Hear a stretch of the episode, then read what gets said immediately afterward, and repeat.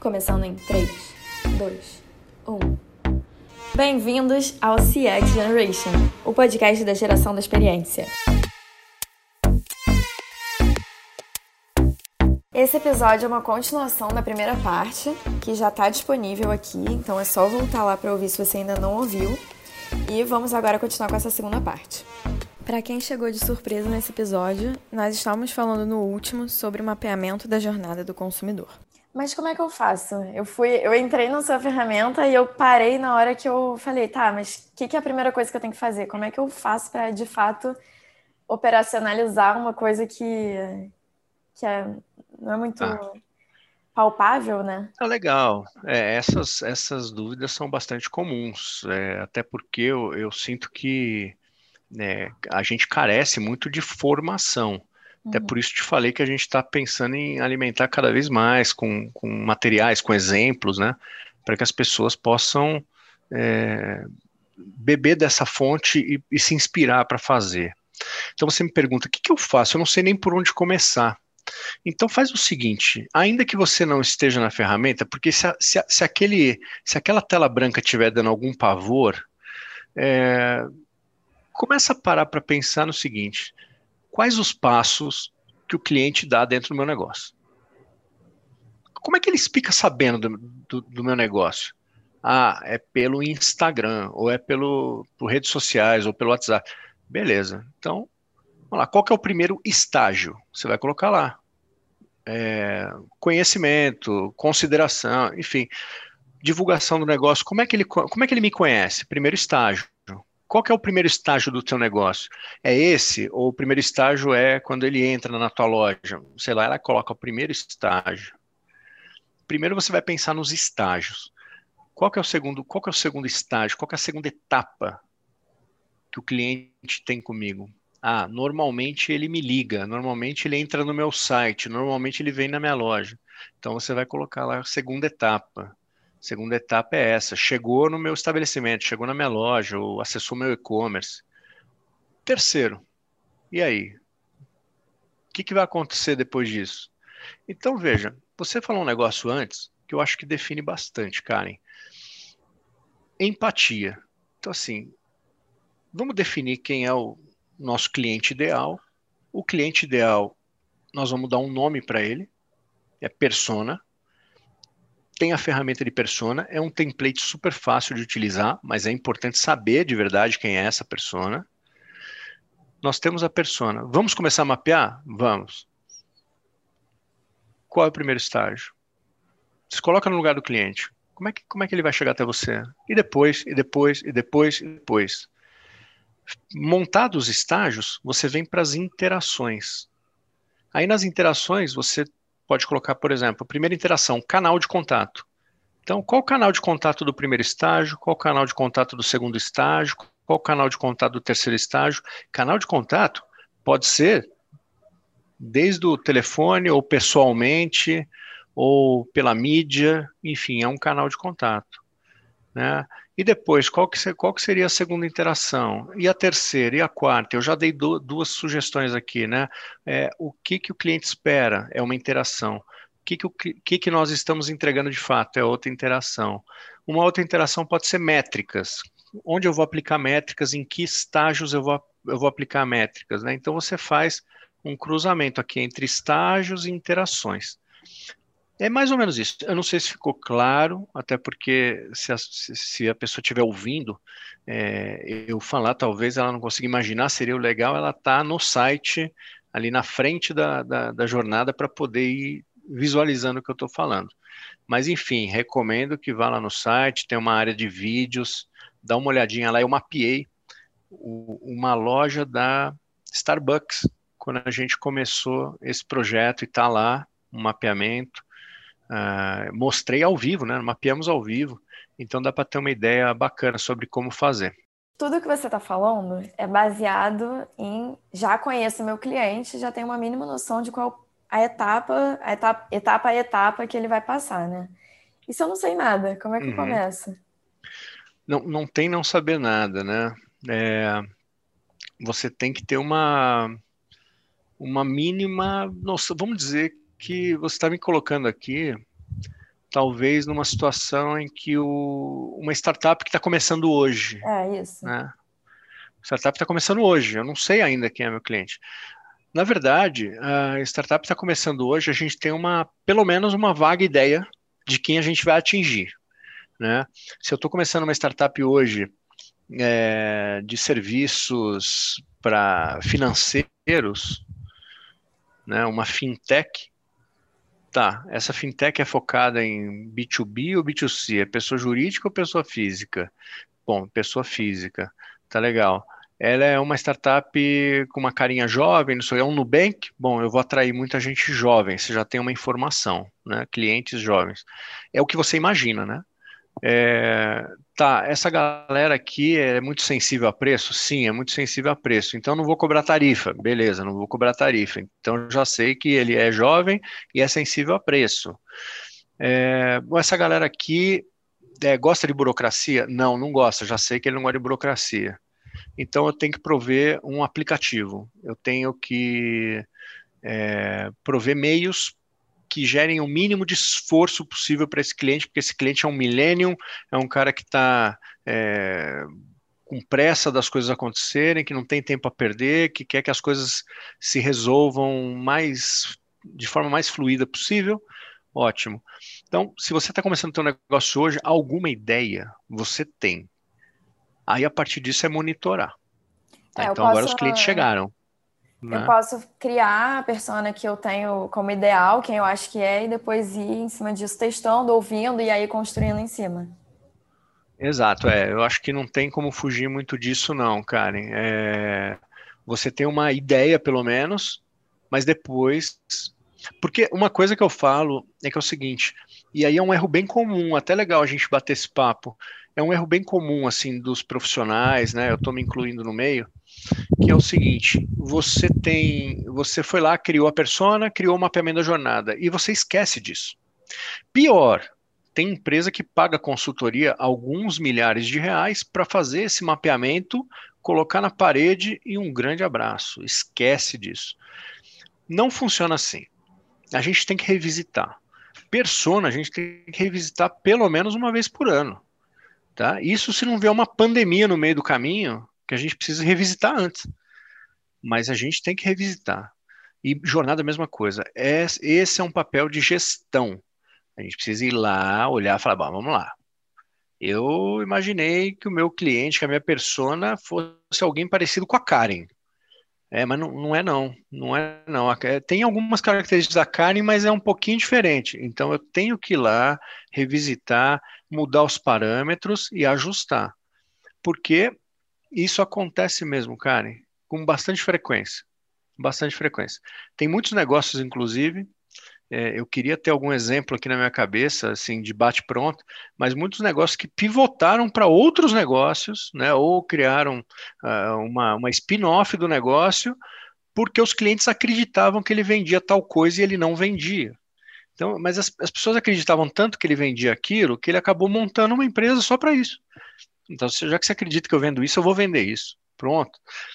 Então, é, veja só como, como é difícil a gente lidar com o cliente, né? Porque o cliente, ele, ele tem percepções, ele tem sentimento, ele tem comportamento, e a gente precisa ir entendendo isso.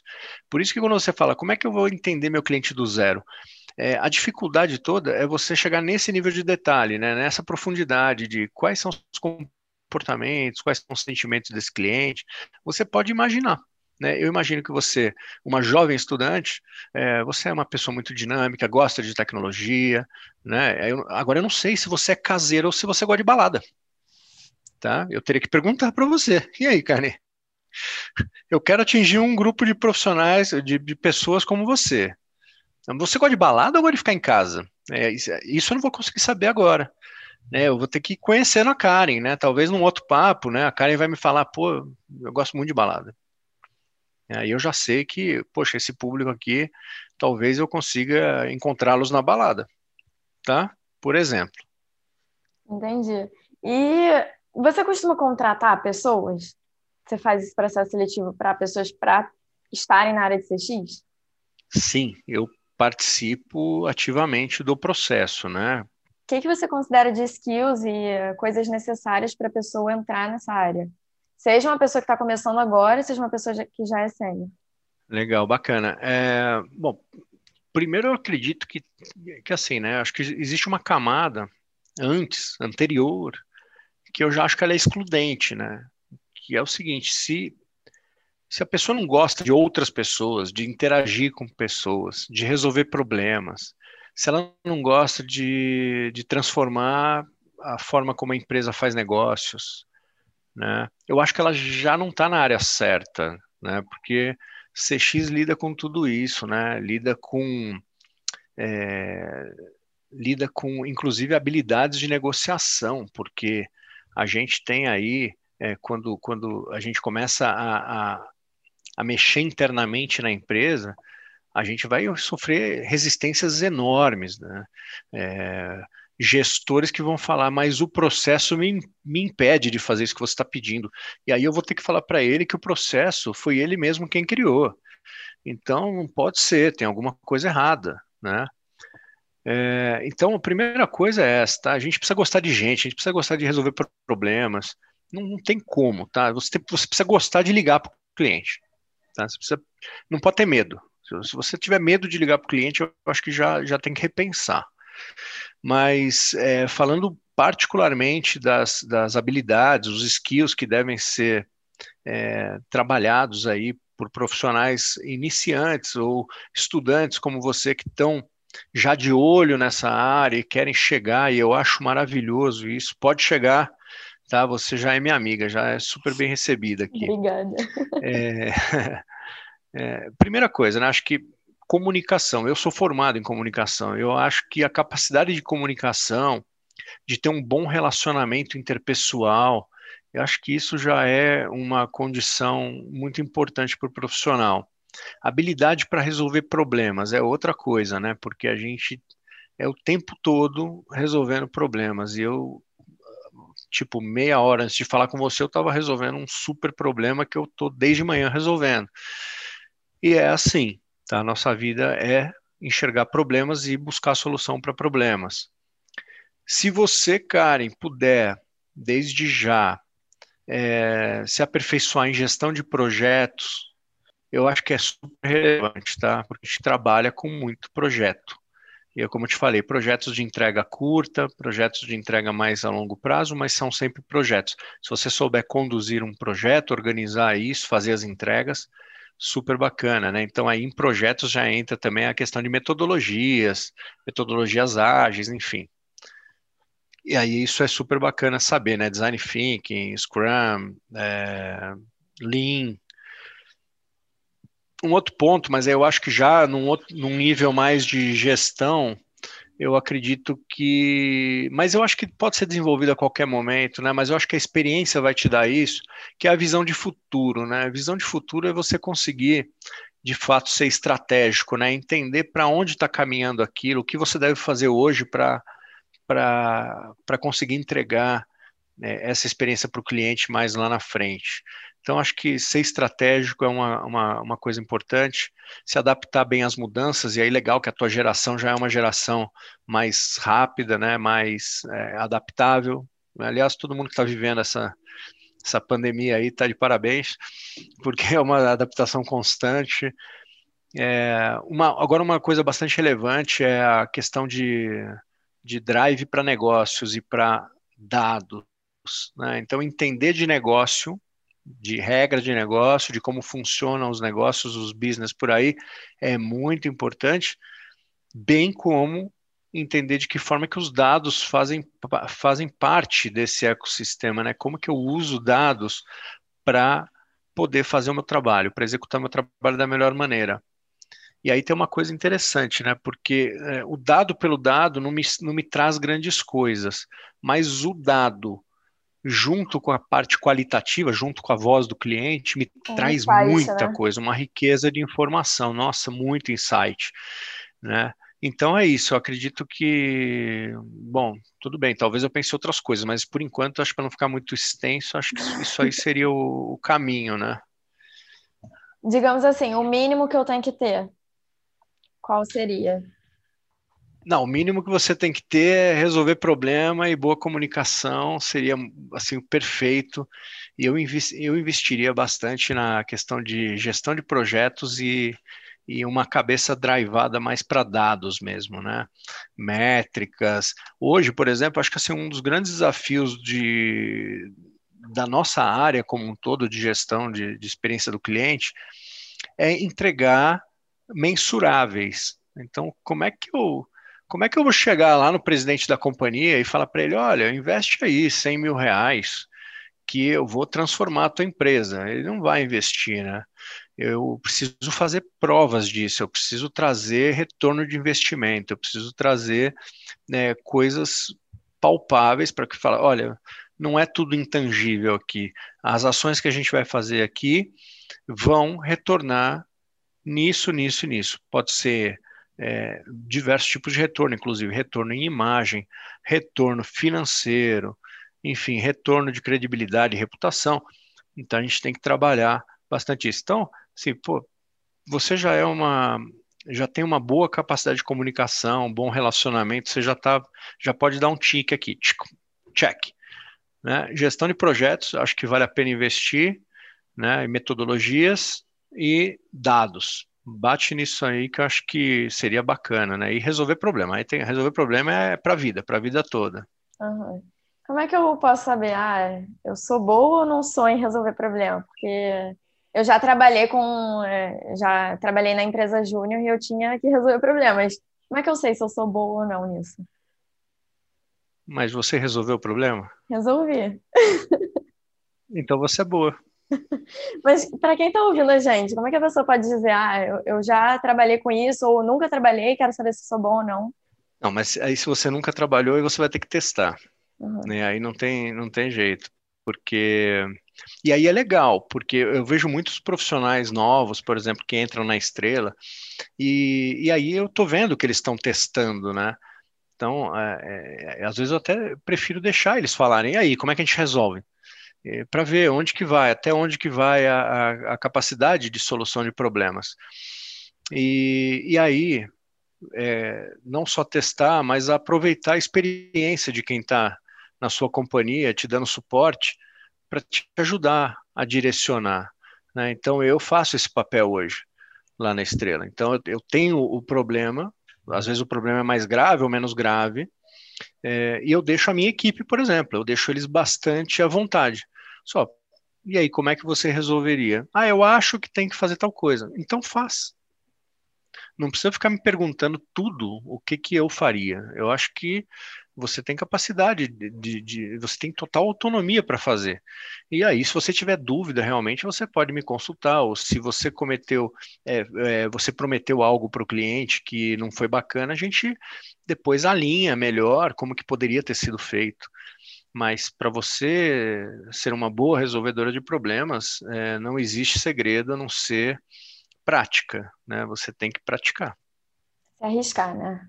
É, quando eu estava conversando com você antes da gente entrar aqui na ligação, acho que foi semana passada que a gente estava conversando, você me fez uma pergunta que eu poderia fazer. Eu vou fazê-la agora para você. ah, meu Deus do é. céu, é... por que, que eu fui fazer essas perguntas? Você comentou agora um pouco em relação a o que, que o CX pode trazer de retorno, né? Essa questão de lidar com o cliente. E aí você me fez uma pergunta que poderia ser um pouco polêmica. CX dá retorno? É, CX dá retorno, sim. Agora a questão é como você vai é, é, enxergar as ações e como você vai conseguir mensurar isso e, e passar isso para a tua direção. Então, eu vou te dar um exemplo bastante prático. Vamos dizer que a sua empresa tem uma base de 10 mil clientes, tá? E você esteja perdendo 7% de clientes por mês, tá?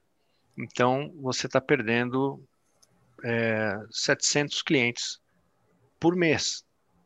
Não importa se estão entrando mil clientes, tá? Você está perdendo 700.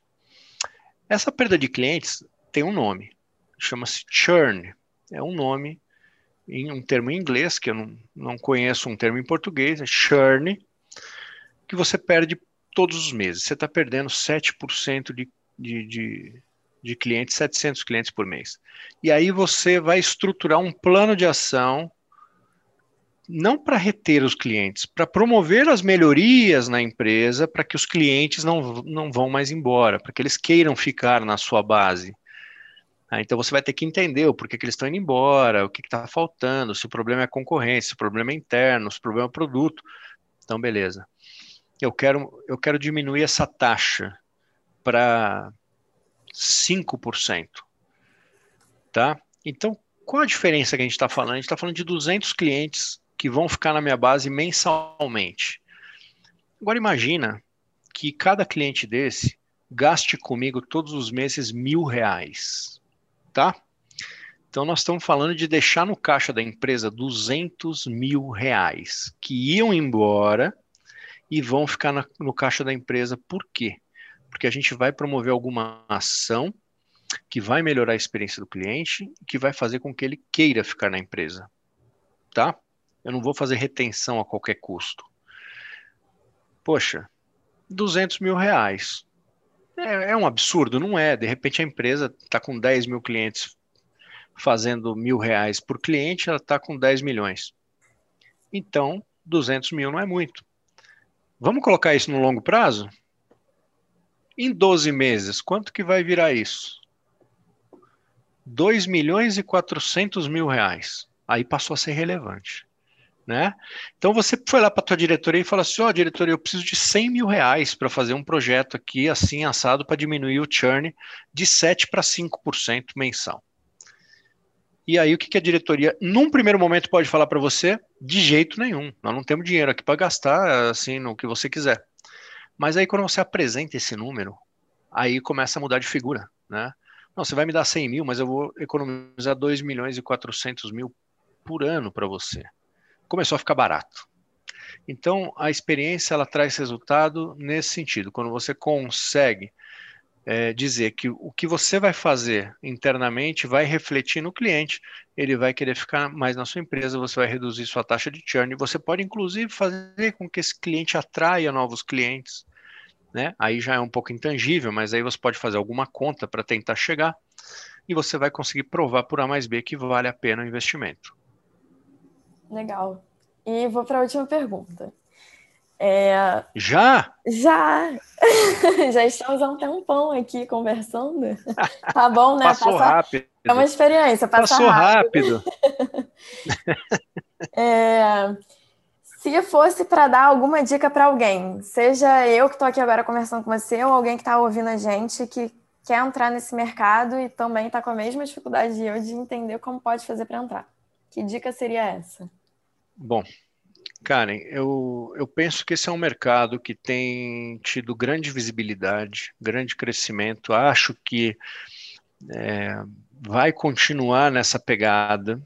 As empresas estão cada vez mais olhando para a CX. Por que, que elas estão olhando para a CX? Meu Deus do céu, não sei. É simples. Você percebeu que a concorrência está aumentando em todos os segmentos?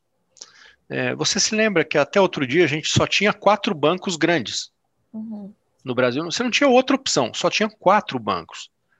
E hoje, quantos bancos você tem a opção de abrir uma conta? Né? Olha o que a, as fintechs fizeram nesse mercado. Então, quando a concorrência aumenta, eu tenho que me diferenciar, eu tenho que ter vantagem competitiva para vencer nesse mercado. Para eu ter vantagem competitiva, eu preciso fazer entregas que o cliente perceba que são entregas de valor são entregas de um valor superior. Então, isso é fazer CX. O que eu recomendo? O que, que o mercado. Tá, quando a gente vai buscar um profissional de CX, a dificuldade toda reside em do, dois fatos básicos, na minha visão, tá, pessoal.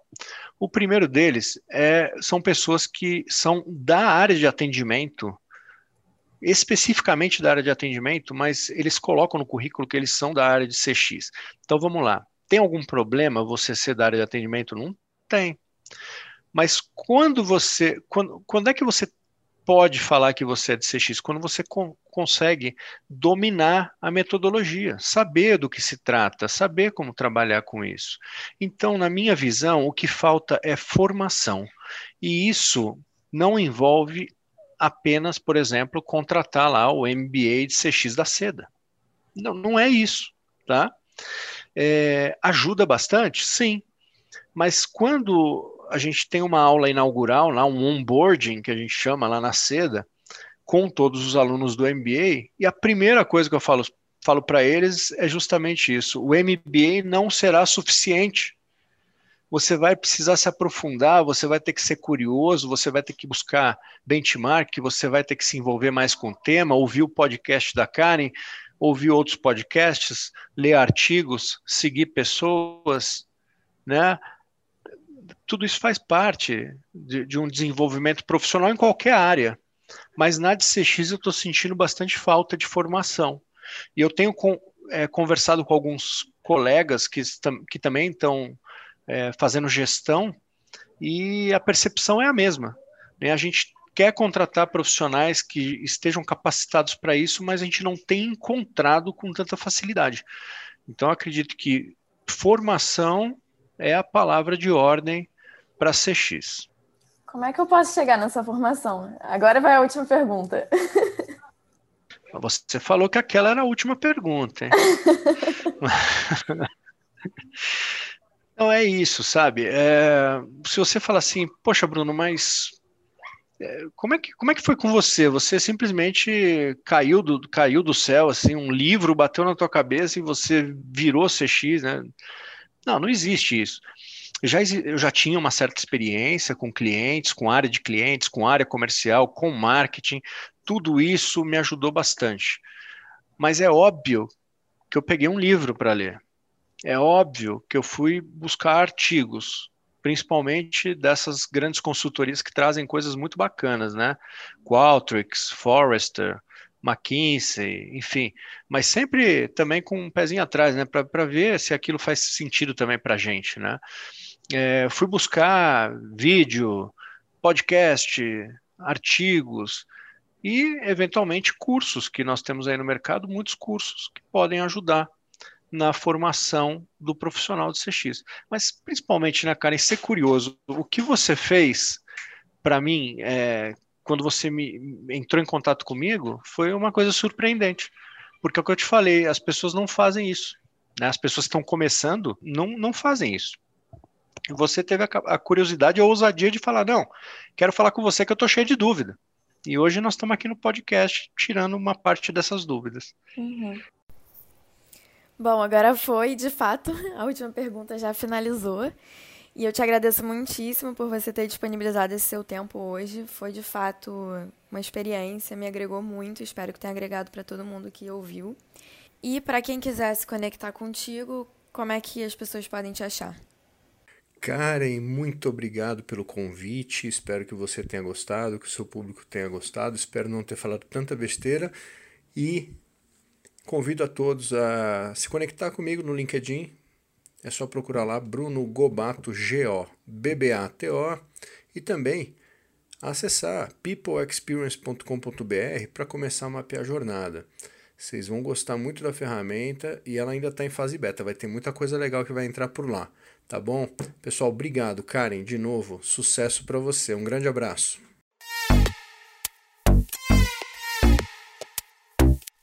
E aí, o que, que você achou? Me conta depois. Se tiver algum feedback, sugestão, recomendação, qualquer coisa, eu quero saber. Eu vou deixar o link aqui na descrição e aí é só me mandar. A gente se vê no próximo episódio.